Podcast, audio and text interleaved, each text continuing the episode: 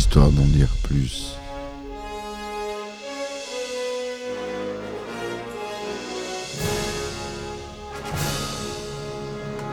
Eh ben attendez, on est en France. Allez, cul sec.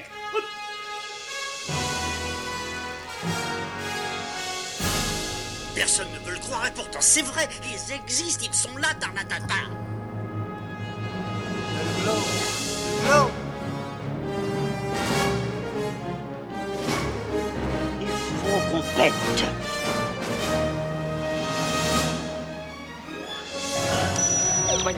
Circuit branché, convecteur temporel temporisé. Bonjour, bienvenue sur Histoire d'en dire plus. Aujourd'hui, on continue avec Monsieur Night Shyamalan avec euh, le film qui est lié à Split. Le premier du nom qui est sorti en 2000 avec Bruce Willis et Samuel L. Jackson. C'est Incassable. Allez, on y va.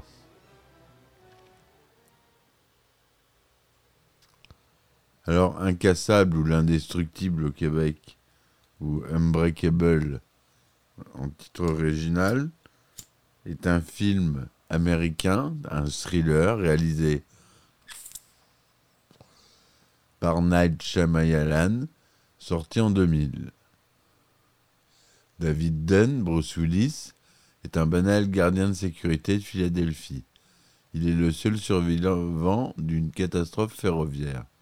À la grande surprise des autorités et des médias, l'homme s'en sort indemne, sans la moindre blessure ou traumatisme.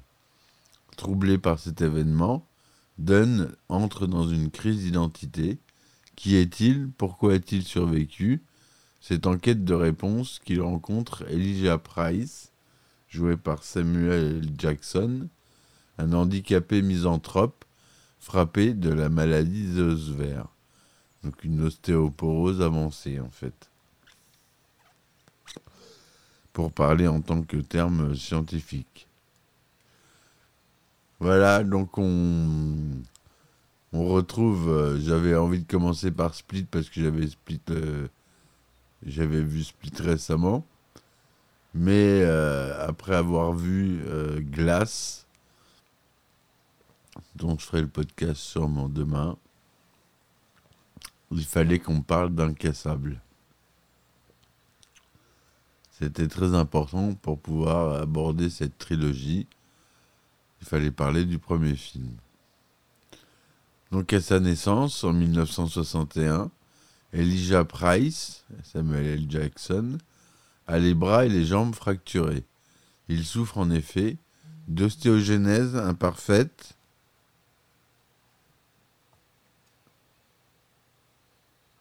euh, pardon, de type 1, devenant misanthrope en, grandissant et en accumulant les fractures. Il se réfugie dans les comics de super-héros que lui offre sa mère.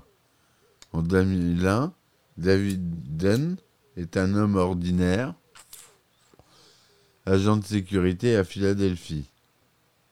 Il survit miraculeusement à une catastrophe ferroviaire en rentrant de New York. Intrigué par le médecin qui lui révèle qu'il est le seul survivant, et qu'il est totalement indemne, Dunn est un peu et peu après contacté par Price, devenu conservateur dans une galerie d'art inspirée des comics. En apprenant le sort de David, Elijah a souhaité le rencontrer pour lui expliquer l'intuition qui lui est venue au fur et à mesure qu'il se plongeait dans l'univers des comics. S'il existe des personnes comme lui affligées de graves faiblesses physiques, d'autres devraient avoir des capacités au-dessus de la moyenne. Aussi, Price lui pose-t-il une question. David a dit était déjà malade. Le prenant comme un, dans un premier temps pour un fou, Dunn constate qu'il n'a jamais pris de jour de congé maladie. Lorsqu'il pose la question à sa femme, celle-ci est incapable de lui répondre. Peu après, Elijah Price va voir David Dunn sur son lieu de travail. Il est agent de sécurité au stade universitaire. Il remarque en bousculant des personnes, ce dernier a parfois des flashs qui lui indiquent si ces personnes sont dangereuses. Don pense lui aussi ainsi voir un revolver sous la veste d'un homme qu'il parvient à faire fuir. Price suit l'homme dans une station de métro, tombe dans l'escalier, ce qui lui vaut de nombreuses fractures, et aperçoit l'arme à sa ceinture, telle que David l'a décrite. Par curiosité, David teste sa force physique et soulève des haltères sous les yeux de son fils Joseph, qui charge de plus en plus les poids. Quelque temps après, David est appelé à l'école de son fils, qui s'est battu afin de vérifier s'il était aussi fort que son père. L'infirmière âgée le reconnaît. Enfant, David a failli se noyer dans une piscine et mourir. Un soir, Joseph pense à tirer sur son père pour lui prouver son invulnérabilité, mais David parvient à le dissuader. En rééducation à la suite de ces multiples fractures, Price est placé dans le service d'Audrey, la femme de David. Il en profite pour l'interroger sur l'accident de voiture qui aurait coûté la carrière de footballeur de David dans sa jeunesse. Peu après, David revoit Price et lui dit qu'ayant failli se noyer, il est finalement un homme comme les autres il lui demande par conséquent de ne plus s'approcher de sa famille. David et Ovred discutent de leur vie et de leur couple qui connaît des difficultés. Les choses auraient été-elles différentes entre eux si après leur accident de voiture, David avait pu continuer sa carrière sportive Quelque temps après, un message sur répondeur inquiète David. Elijah n'a pas renoncé. Au contraire, il dit avoir réalisé que tout super-héros a malgré tout une faiblesse et que celle de David est une, aquaphobie qui le rend le plus susceptible de se noyer.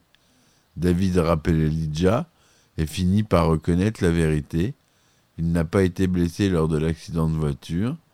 Elijah l'invite alors à utiliser ses sens pour trouver un ennemi dans un lieu bondé. Après quelques flashs, David décide de suivre un agent d'entretien qui torture une famille emprisonnée dans sa propre maison. Il libère le garçon et la fille attachés dans la salle de bain avant d'être poussés dans la piscine par le tortionnaire. Une fois sorti de l'eau par les deux enfants, qui lui ont tendu une perche, David retourne dans la maison et tue le criminel. Le lendemain, David montre discrètement l'article du journal racontant les faits à son fils admiratif. Les deux enfants sauvés n'ont retenu de lui qu'une silhouette sous un grand imperméable. David retrouve Elijah lors d'une exposition dans sa salle de vente. Satisfait, ce dernier invite le héros à lui serrer la main. Par des flashs, David découvre alors horrifié qu'Elijah a provoqué des catastrophes dans le seul but de trouver David et de confirmer sa théorie au prix de centaines de morts. Elijah lui confie aussi que tout super-héros doit avoir sa némésis qui lui est opposée en tout point, rôle que semble assumer Elijah. Un dernier de texte révèle que David a dénoncé Elijah, qui a fini interné dans un établissement psychiatrique. Chose qu'on voit dans Glace. Voilà pour le résumé du film. Donc euh, ça parle de comics et sur le monde des comics, une réflexion sur euh, les points communs entre la vie réelle et les comics et ce que retrouve la jeunesse dans les comics pour pouvoir euh, justement être dans leur vie active, présent et donc cette réflexion, euh, c'est Night Himalayan qui l'a eue. On le retrouve à la réalisation et au scénario. À la musique, on retrouve James Newton Howard, un habitué, euh, je pense, de Monsieur Himalayan. À la photographie, c'est Eduardo Serra. Le budget est confortable puisqu'il est plus de 75 millions de dollars. Il est tourné aux États-Unis, en anglais, en couleur Technicolor 35 mm, 2,39e Cinémascope Panavision, son, son Dolby Digital EX, SDDS, DTSES.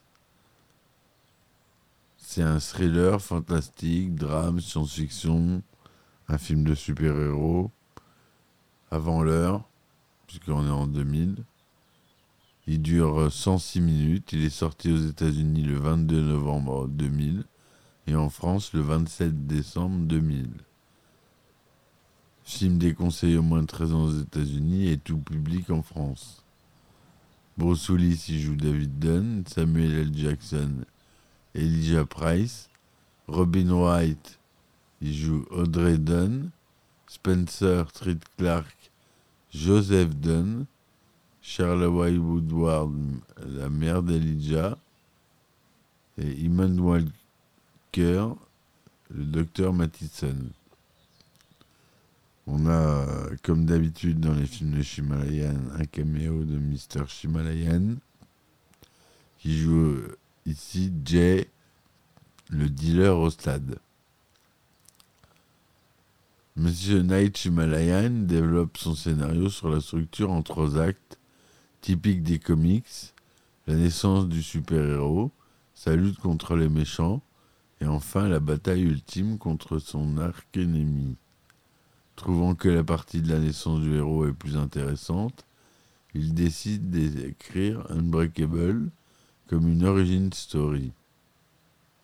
Durant le tournage de Sixième Sens, il propose le rôle principal à Bruce Willis.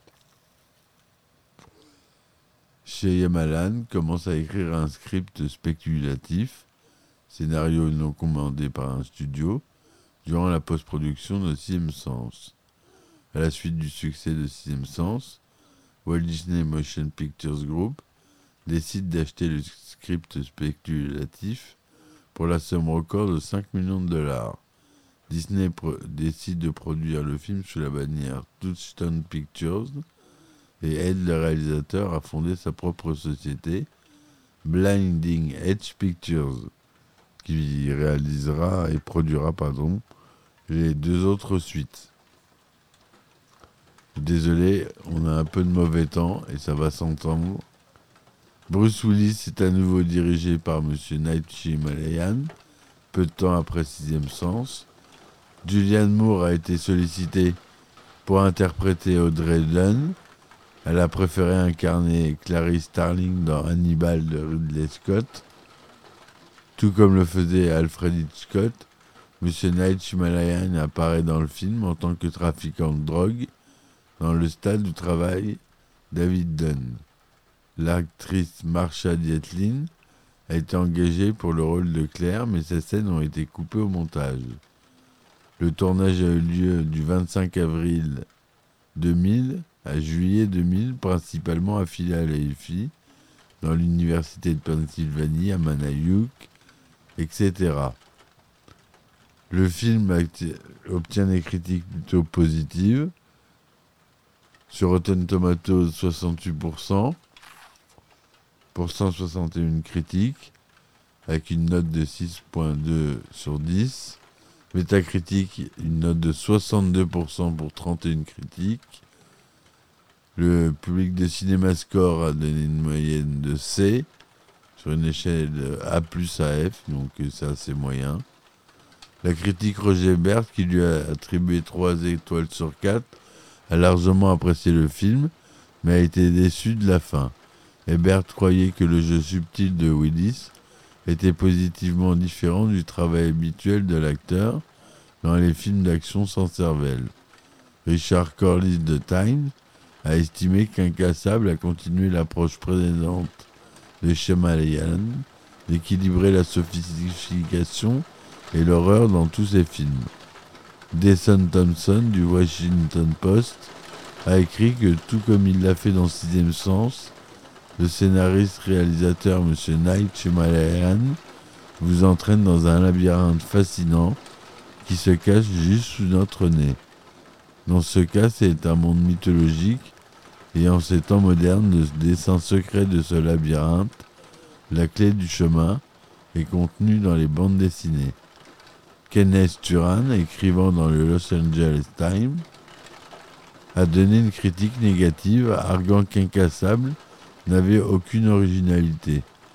Que cela signifie ou non l'ombre du sixième sens plane sur Incassable, a expliqué Turan, ajoutant que si Sixième Sens n'avait pas été un si grand succès qu'elle l'était, cette histoire aurait pu être affectée à l'oubli ou du moins à la réécrire. Todd McCarthy de Variety a principalement critiqué l'écriture de Shima Yayan et les performances données par les acteurs. Il a fait l'éloge du montage de Dylan Tichenor et de la composition musicale de James Newton Howard. Shimalayan a admis qu'il était déçu par la réaction du reçu du film par le public et ses critiques. De plus, le réalisateur détestait également la campagne marketing de Touchstone Pictures qui insistait pour le présenter comme un thriller psychologique similaire à Sixième Sens, alors que Shimalayan voulait le promouvoir comme un film de comic book. En 2009, le cinéaste Quentin Tarantino a salué Incassable et l'a inclus dans sa liste des 20 meilleurs films sortis depuis 1992, année où il est devenu réalisateur. Tarantino a salué le film comme une brillante reprise de la mythologie de Superman et a dit qu'il contient ce qu'il considère comme la meilleure performance de Bruce Willis. Il a également critiqué la façon dont le film a été commercialisé à sa sortie, déclarant qu'il aurait estimé qu'il aurait été beaucoup plus efficace si la publicité du film posait simplement la question et si Superman était ici sur Terre et ne savait pas qu'il était Superman, qu'est-ce qui se passerait? En 2011, le Time a classé le film au quatrième rang de sa liste des dix meilleurs films de super-héros de tous les temps, le décrivant comme une des meilleures histoires d'origine de super-héros et comme un regard relativement calme et subtil et réaliste sur les pressions qui accompagnent le fait d'être un super-héros. En 2018, le Hollywood Reporter l'a qualifié de déconstruction du complexe américain de super-héros méchants qui est plus prémonitoire que jamais.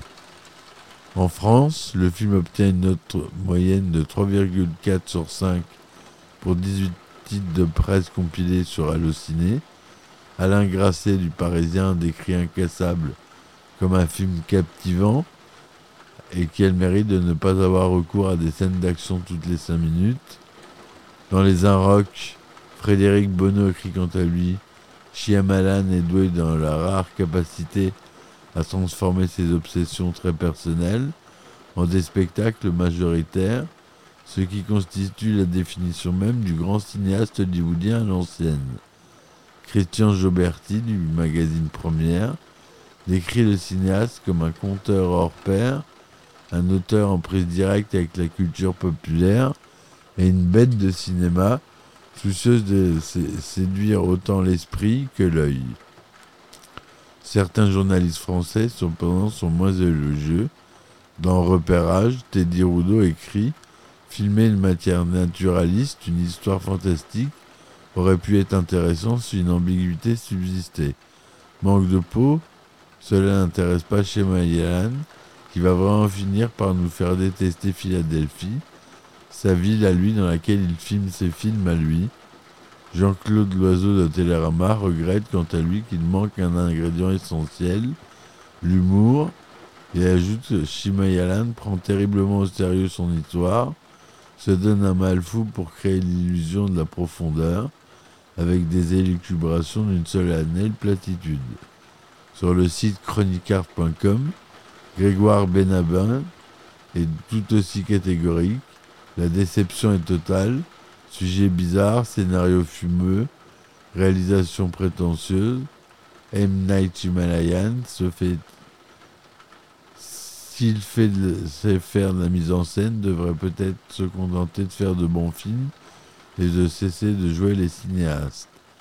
Incassable est sorti aux États-Unis le 22 novembre 2000 dans 2708 salles et a rapporté 30,3 millions de dollars lors de son premier week-end, se classant deuxième au box-office. Le film a finalement rapporté 95 millions de dollars aux États-Unis et 153 dans le, à l'international pour un total de 248 pour un budget de 75 millions, ce qui est relativement un succès. Mais il est modeste en comparaison à Sixième Sens, 676 millions de recettes mondiales, dont 293 aux États-Unis en fin d'exploitation, avec un budget de 40 millions. En France, le film occupe la première place du box-office durant les trois premières semaines d'exploitation, où il cumule 2 700 000 entrées, dont 1 357 000 lors de sa première semaine. Il a eu quelques nominations et des récompenses. Encore une fois, prix de la meilleure bande-annonce. Night Shyamalan, il est doué pour les bandes-annonces.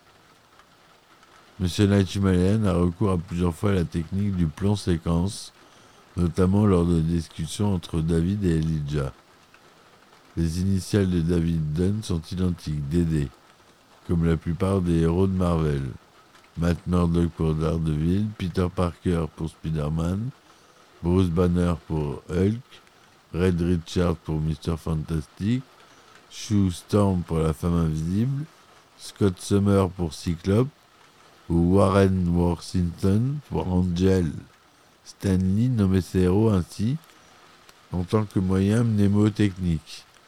La thématique des super-humains est très appuyée durant le film avec la notion de l'opposition entre bon et mauvais.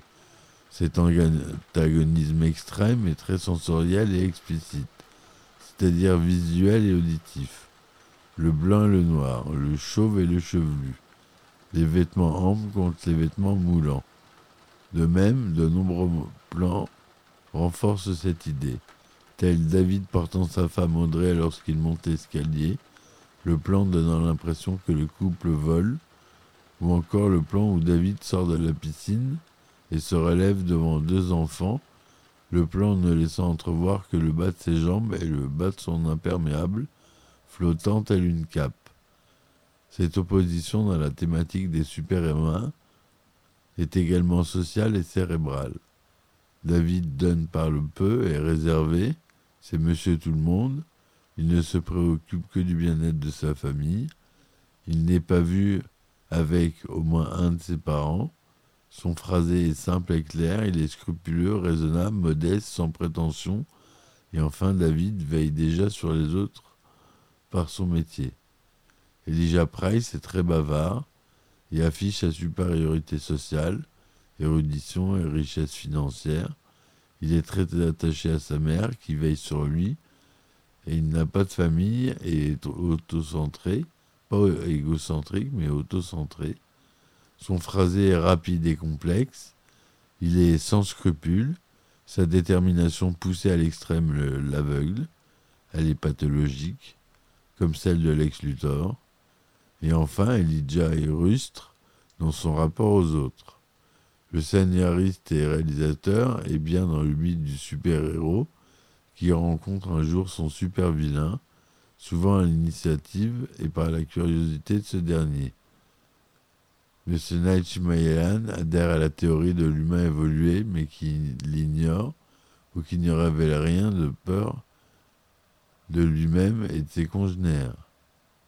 L'idée de trouver un adversaire à sa taille, de le mépris d'Elijah pour les autres, et le grand respect qu'il a pour David Dunn.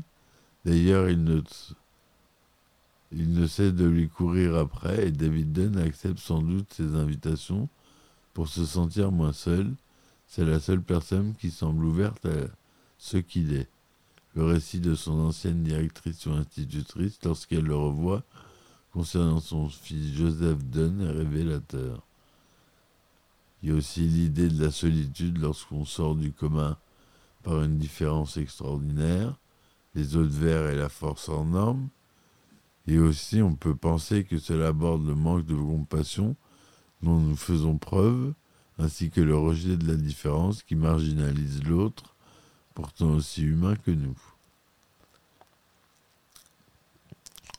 Les liens avec la suite. Le film Split en 2016 du même réalisateur se termine par l'apparition de Bruce Willis, on l'a dit, qui reprend son personnage de David Dunn.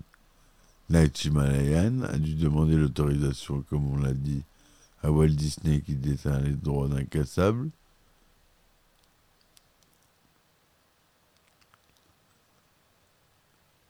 Shimayan exprime alors son envie de réaliser un troisième film dans cet univers narratif commun.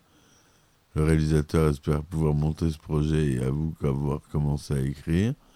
Il explique par ailleurs la scène finale de Split, qui fait le lien avec Incassable, où David Dunn comprend enfin qu'il y a vraiment des gens avec des super pouvoirs, comme lui avait révélé Elijah Price dans Incassable.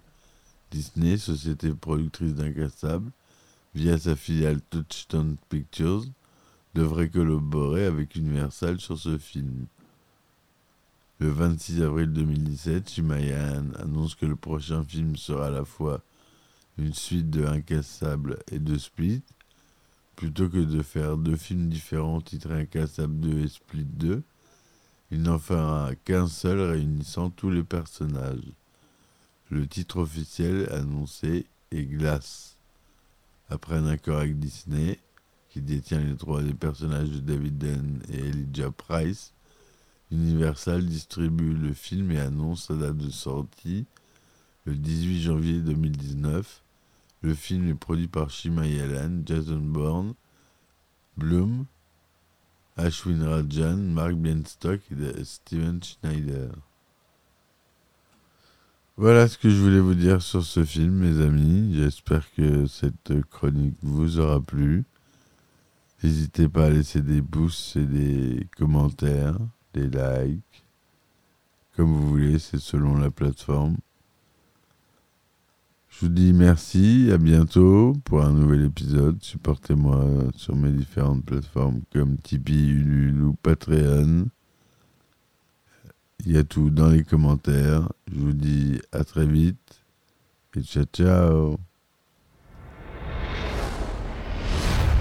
Histoire d'en dire plus.